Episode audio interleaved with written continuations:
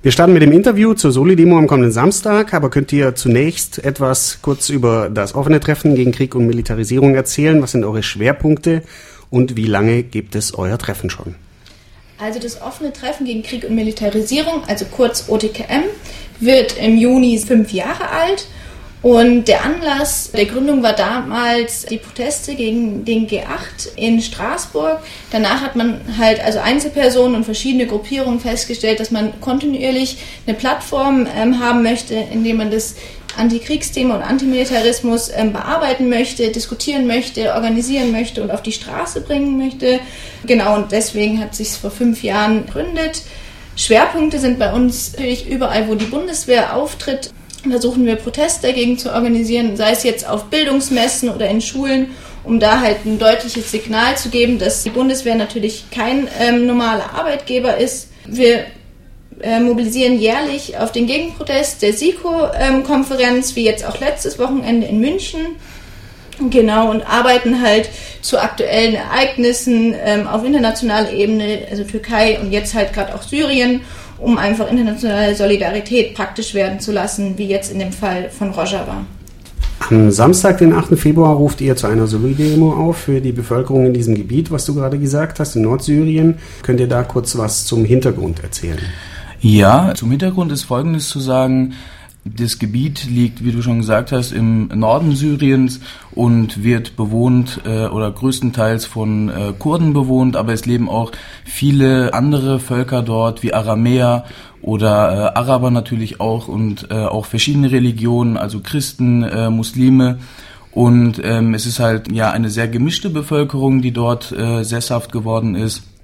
Und ja, wie es überhaupt zu den Entwicklungen kam, muss man sagen, es gibt seit vergangenem Jahr gab es die Proze äh, Proteste in äh, Syrien. Äh, das war im Zuge des arabischen Frühlings gegen das Assad-Regime, gegen die Baath-Partei. Und aus diesen Protesten haben sich zwei Lager entwickelt. Einmal die Freie Syrische Armee, das sozusagen auch hier in den Medien immer wieder als die, die revolutionäre und die fortschrittliche Kraft deklariert wurde und zum anderen natürlich die Regierungsanhänger. Und dies äh, entwickelte sich immer weiter zu einem Bürgerkrieg und spitzte sich auch immer weiter zu. Hunderttausende Menschen sind geflohen, äh, Hunderttausende sind gestorben. Und für uns Antimilitaristen und äh, Linke war das natürlich schwierig, sich in diesem Bürgerkrieg zu positionieren. Auf der einen Seite hat man die Freie Syrische Armee, auch kurz FSA, genannt, von denen man heute aber ganz sicher weiß, dass sie unterwandert sind von äh, islamistischen und dschihadistischen Kräften, die ähm, der Al-Qaida nahestehen, wie beispielsweise die Al-Nusra-Front. Und auf der anderen Seite hat man natürlich das Assad-Regime, das ja für die äh, der Auslöser für diese zunächst erstmal äh, legitimen Proteste war wegen seiner Unterdrückungspolitik. Und wir haben natürlich immer wieder recherchiert und auch äh, Solidaritätsarbeit für die Bevölkerung in Syrien gemacht und sind dann auf die Region im Norden äh, gestoßen. Dort gab es eine andere Entwicklung, dort gab es äh, eine andere Alternative. Dort wollten die Menschen den Frieden und nicht den Bürgerkrieg und haben sich umentschieden. Was sind denn jetzt die Besonderheiten, die dieses Gebiet dort auszeichnen?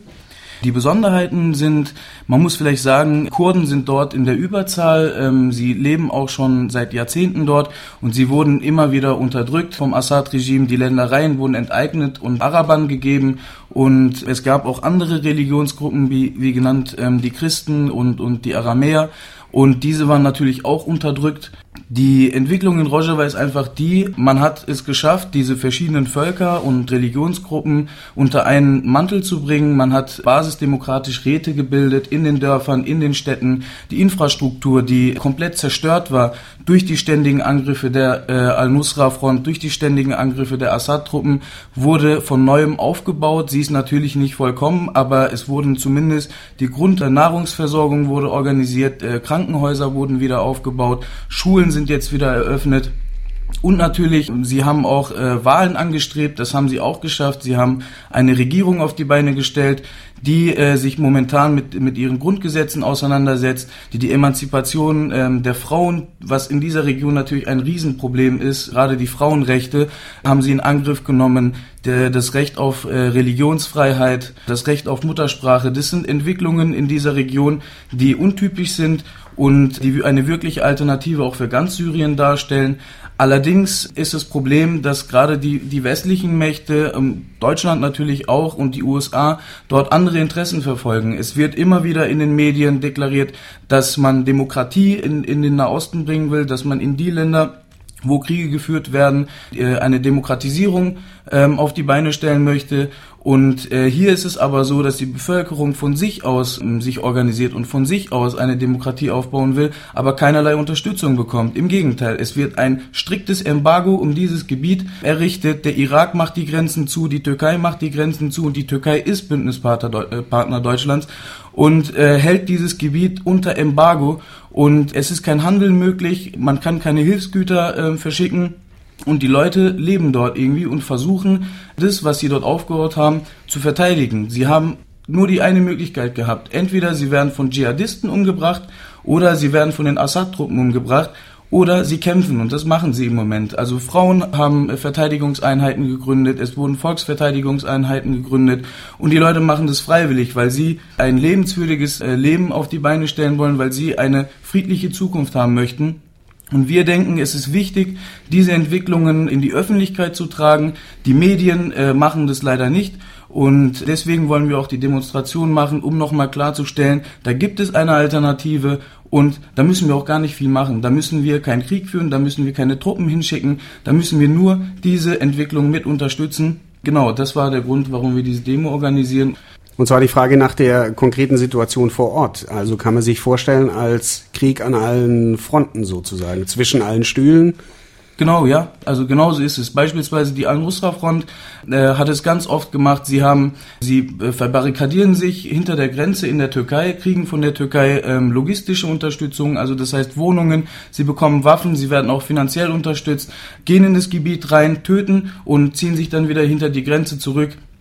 Und auf der anderen Seite genauso. Äh, man, man möchte einfach nicht, dass äh, sich am Eingang zum Nahosten sozusagen eine, eine wirkliche Demokratie entwickeln kann. Man möchte nicht vor allem, dass es unabhängig von, von den äußeren Mächten passiert. Weil Rojava richtet sich nicht nach den Interessen der EU oder der USA, aber auch nicht nach den Interessen von Russland oder China. Ähm, sie richten sich nach den Interessen der Bevölkerung und das passt erstmal einfach nicht.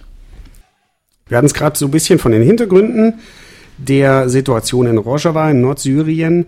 Die Frage ist jetzt, gibt es nach der Syrien-Konferenz oder auch nach der Sicherheitskonferenz vom vergangenen Wochenende, der NATO-Sicherheitskonferenz in München, neue Erkenntnisse für dieses Gebiet?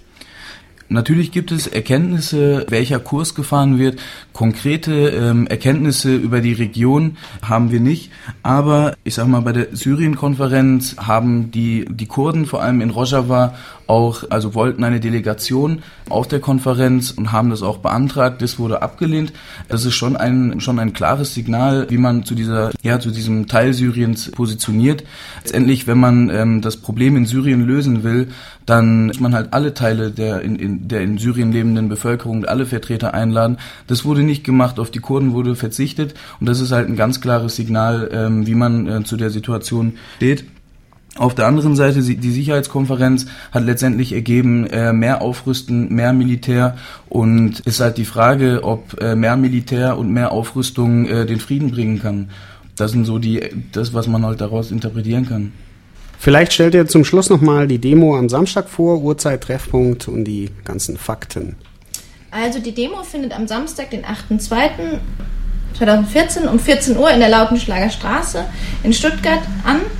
Genau, wir rufen alle dazu auf, sich an der Demonstration zu beteiligen, denn wir denken, es ist wirklich notwendig, das Schweigen über Rojava zu brechen und das Thema halt somit präsenter zu machen. Nach der Demo wird es noch eine leckere Soli-Foki und im Anschluss eine Hip-Hop-Soli-Party im linken Zentrum Lilo Hermann geben zum offenen Treffen gegen Krieg und Militarisierung. Das trifft sich auch jeden ersten Montag um 19 Uhr im linken Zentrum Lilo Hermann und ähm, uns findet man im Internet unter www.otkm-stuttgart.tk.